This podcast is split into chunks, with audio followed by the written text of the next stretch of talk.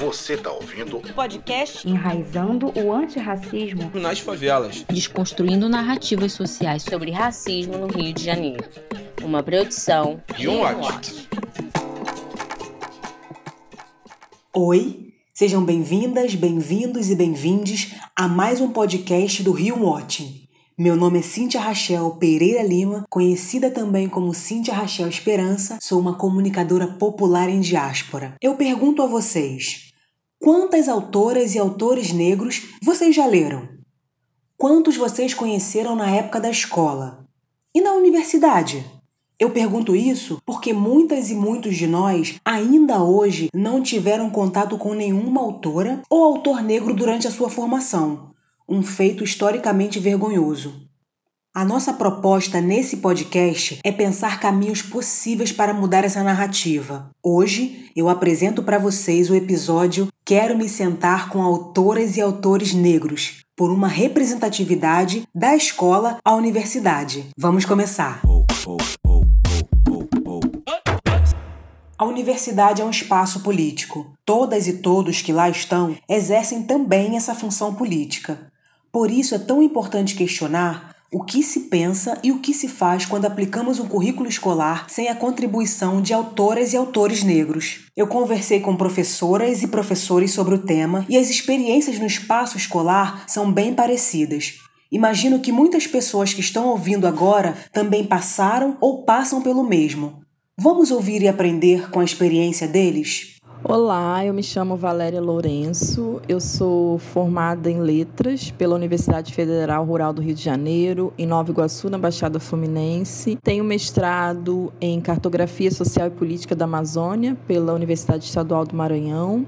Atualmente eu estou fazendo doutorado na Universidade Federal do Ceará tenho pesquisa principalmente na área de literatura, literatura brasileira, dialogando antropologia, comunidades quilombolas com literatura. E sou professora no Instituto Federal do Ceará, campus Crateús, um campus que fica no sertão do Ceará. Além disso, também sou poeta e escritora. Eu sempre costumo dizer que eu tive o privilégio, como aprendi há poucos dias com uma amiga, né? Isso nem é um privilégio, mas é uma vantagem social, de ter me formado em uma universidade federal na Baixada Fluminense. E ali, além de ter tido professores e professoras negros e negras, e foram muito importantes em minha formação, mesmo os docentes que não eram negros traziam temáticas sobre negros brasileiros, escritoras negras, patrimônio cultural, comunidades quilombolas e lutas e resistências desses grupos. Então eu posso dizer que muito por conta disso eu tive contato com vários autores e autoras negros em minha graduação, além de ter tido a visita, inclusive, de algum desses autores e autoras no auditório da minha universidade universidade, não é? Como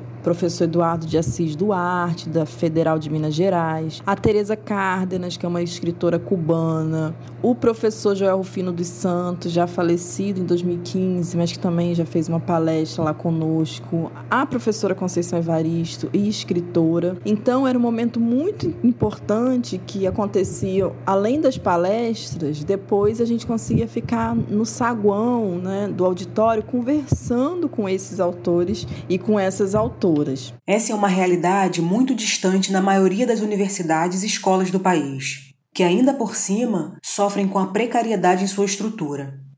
Vamos ouvir agora a professora Luciane Rocha. Olá, sou Luciane de Oliveira Rocha. Atualmente, e de, desde 2019, eu sou professora na Kennesaw State University, na Geórgia.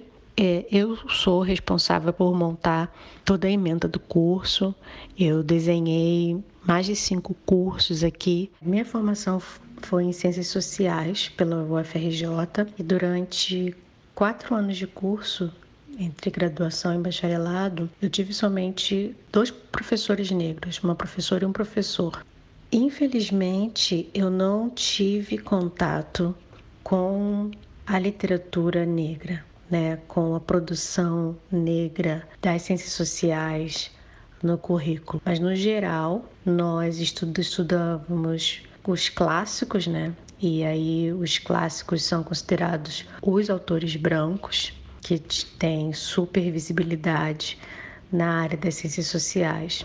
Produções clássicas, como, por exemplo, as de Lélia Gonzalez, nunca me foi apresentada durante quatro anos de curso de formação em ciências sociais. Uma antropóloga tão importante né, para entender a formação racial do Brasil, as questões raciais, não foi apresentada à turma.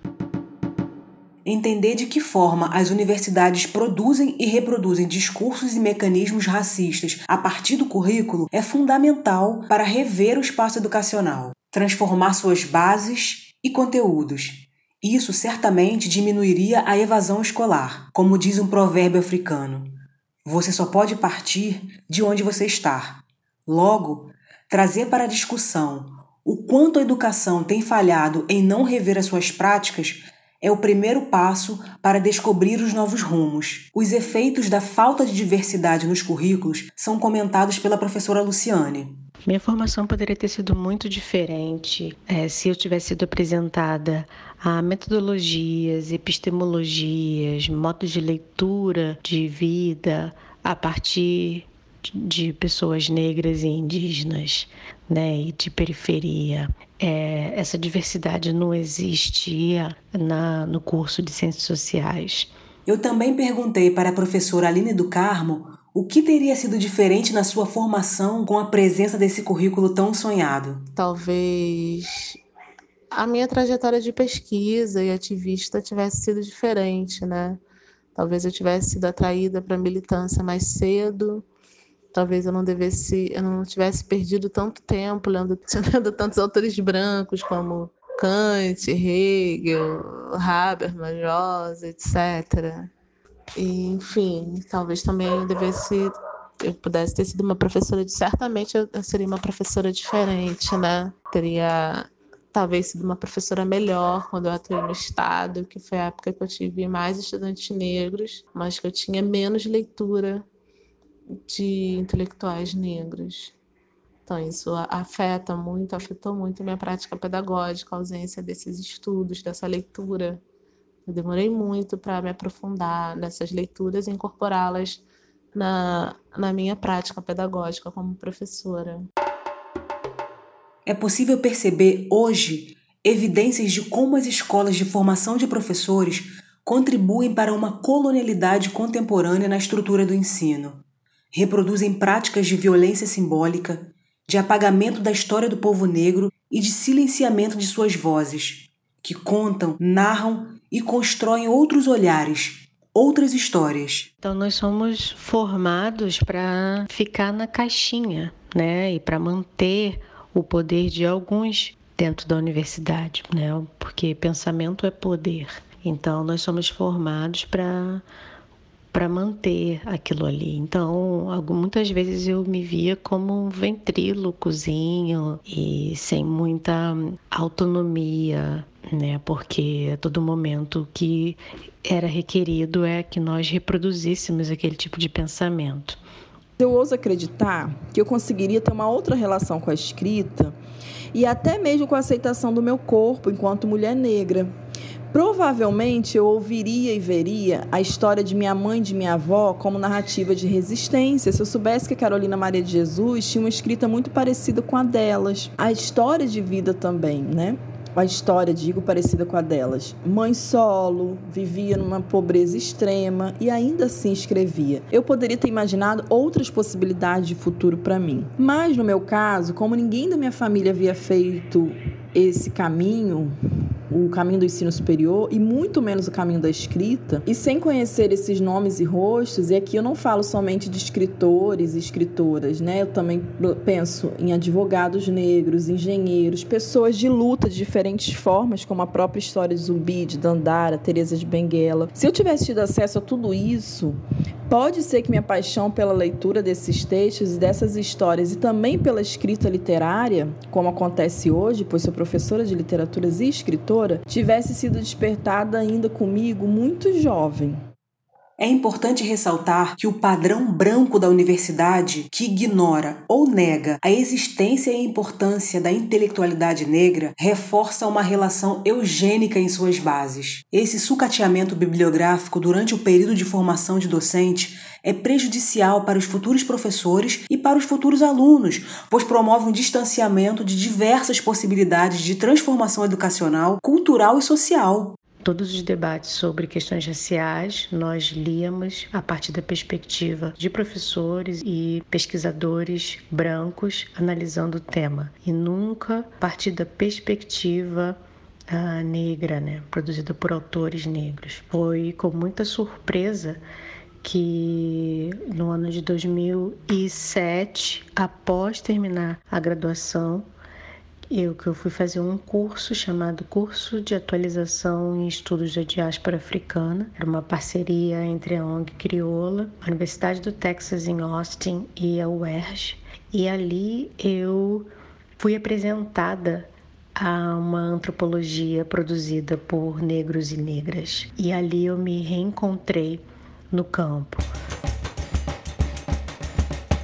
Embora existam muitos atravessamentos no decorrer da desconstrução desses espaços da branquitude, é preciso reconhecer que há educadores que tentam incansavelmente redesenhar as sequelas e tensões raciais nos espaços de formação educacional. Porém, nem a obrigatoriedade da Lei 10.639 de 2003, que trata do ensino da história e cultura afro-brasileira nas escolas, fez com que a maioria dos profissionais da educação cumpra os direcionamentos básicos exigidos por ela. Agora, como professora de língua portuguesa e literaturas, eu me esforço, em primeiro lugar, para fazer cumprir duas leis de extrema importância em nosso país. A Lei 10.639, que foi sancionada em 2003 e que torna obrigatório o ensino da história e da cultura africana e afro-brasileira nas escolas, e que foi ampliada em 2008, tornando-se a Lei 11.645, que além de obrigar é, o ensino a tratar da temática né, da história e da cultura africana e afro-brasileira inclui ainda as temáticas indígenas, das histórias e das culturas indígenas. Professoras, o que deve ser feito para mudar o quadro de invisibilidade existente nas escolas e universidades? Por onde começar? O que deve ser feito no âmbito das políticas educacionais é ampliar as políticas já existentes, né, de de ações afirmativas, do ensino da, de uma educação antirracista, desde 639, 645, ampliar a formação desses professores, né, formação continuada, ampliar o processo de reserva de vagas também para concursos públicos, na graduação, na pós-graduação, é, nos concursos para docentes, para técnicos administrativos, eu acredito que esse é um caminho importante, que através da presença dessas corporalidades, esses saberes também vão, vão se inserindo e se difundindo e se amplificando, que é o que a gente tem observado com mais de 10 anos de políticas afirmativas nas universidades, o quanto que avançou o debate sobre racismo na sociedade brasileira. Embora ainda falta muito para avançar, mas não tem como não dizer que não avançou que o debate pelo menos se amplificou, se difundiu na sociedade brasileira. E eu entendo que esse é um caminho importante, é isso que contribui para a saída da invisibilidade. Hoje mais pessoas conhecem Conceição Evaristo, mais pessoas é, procuram compreender é, determinados conceitos, como racismo estrutural, lugar de fala. Mais pessoas conhecem, sabem da negritude de Machado de Assis. Então, acredito que, embora muito ainda se tenha por fazer, eu acredito que o caminho dessas políticas faz bastante diferença no rompimento dessas invisibilidades para o combate do epistemicídio. Só foi possível a mudança de currículo a partir da organização dos estudantes, das estudantes, reivindicando mudanças no currículo. Eu acho que os alunos são os protagonistas nisso, eles querem conteúdo que possa refletir sobre a realidade do, de, de onde eles vêm. Né? Então, eu acho que as políticas de ações afirmativas ajudaram muito a impulsionar essa, essa mudança no currículo. Eu acho que os professores também deveriam estar mais alertas para atender a essa demanda, porque há também muita resistência de muitos professores em mudar as suas ementas, né, se acomodam e não mudam. Então é muito importante que outras vozes sejam incorporadas aos cursos de formação. É importante perceber teorias divergentes, né, e não somente os clássicos. Pensando o que eu acho que deve ser feito no âmbito das políticas educacionais, mudar o quadro dessa invisibilidade ainda existente nas escolas e universidades, eu acredito sempre que deve haver um processo de formação continuada dos professores. Muitos deles afirmam e eu até acredito que não tiveram acesso a livros de escritores negros durante a sua vida acadêmica, né? A gente está falando de algo muito recente na história do Brasil. Então, esse seria um primeiro ponto. Depois, eu penso que uma revisão dos projetos políticos e pedagógicos, né, das escolas, das instituições, para a gente rever essas referências bibliográficas que, por vezes, nem incluem autores negros e indígenas. Mas, por fim, eu também sempre penso na questão financeira, né? Então, o investimento financeiro nas bibliotecas escolares escolares para permear a biblioteca com esses autores e porque por vezes é o único lugar em que o aluno vai ter oportunidade de ler tais textos, né? Eu até ampliaria agora, também diria que a biblioteca pública, né, da, das cidades também deveriam ter esse tipo de, de texto para que toda a população tivesse acesso. Hoje, eu posso afirmar que a universidade é um espaço de militância. Se a sociedade brasileira continuar excluindo essas produções que acabamos de citar nesse programa, teremos cada vez mais o reforço dos estereótipos e estigmas, reproduzido por histórias contadas através do olhar branco.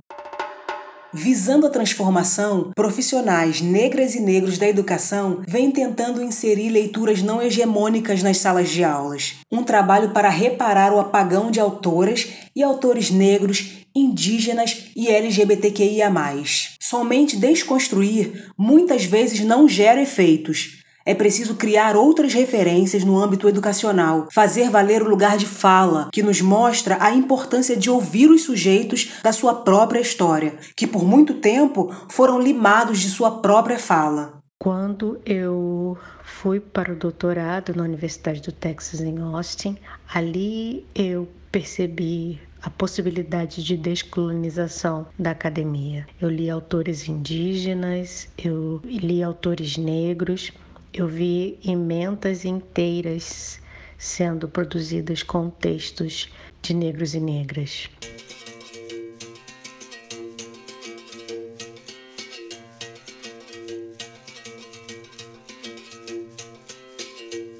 É preciso romper com a romantização dos conteúdos e teorias vindas da Europa que só nos torna ainda mais subalternizados e colonizados. Então é muito importante que as universidades estejam abertas à incorporação da diversidade no seu quadro, contratar mulheres negras, mulheres e homens negros, mulheres e homens indígenas, pessoas trans, porque a cada posicionalidade vem também com um aprendizado, né? uma leitura de mundo. Então, eu acho que a gente só cresce, só ganha, a produção acadêmica só ganha com a diversidade dentro das universidades. Insisto que a Lei 10639 precisa ser revista, porque não adianta ter uma diretriz que precisa ser cumprida se não existem profissionais preparados para aplicá-la e que possam garantir a representatividade em sala de aula. Por fim, cabe ressaltar a necessidade de inserir na escola obras não hegemônicas que contemplem as características do nosso povo, que possam narrar outras histórias mais diversas com relação a raça, classe, gênero, orientação sexual e território. Espero que vocês tenham gostado do programa. Na descrição da matéria vão ficar algumas dicas de leitura. É isso. Até já! Esse episódio foi roteirizado e narrado por mim, Cíntia Rachel Pereira Lima. A ilustração de capa foi feita por Raquel Batista. Edição sonora e montagem por Júlio Coelho. Edição de conteúdo por Júlio César de Mendonça Santos Filho. Supervisão de produção do podcast por Jaqueline Soares. Articulação do projeto Enraizando o Antirracismo nas Favelas é de Tatiana Lima. A música, tema e sons complementares desse podcast são do Bis. Nesse episódio, você também ouviu as vozes das entrevistadas Luciane Oliveira Rocha, Aline do Carmo e Valéria Lourenço. Luciane e Aline são pós-doutoras e Valéria é doutoranda, três professoras universitárias que ocupam hoje lugares inimagináveis para mulheres negras de suas gerações. Para mais coberturas, acesse o site riowatch.org.br.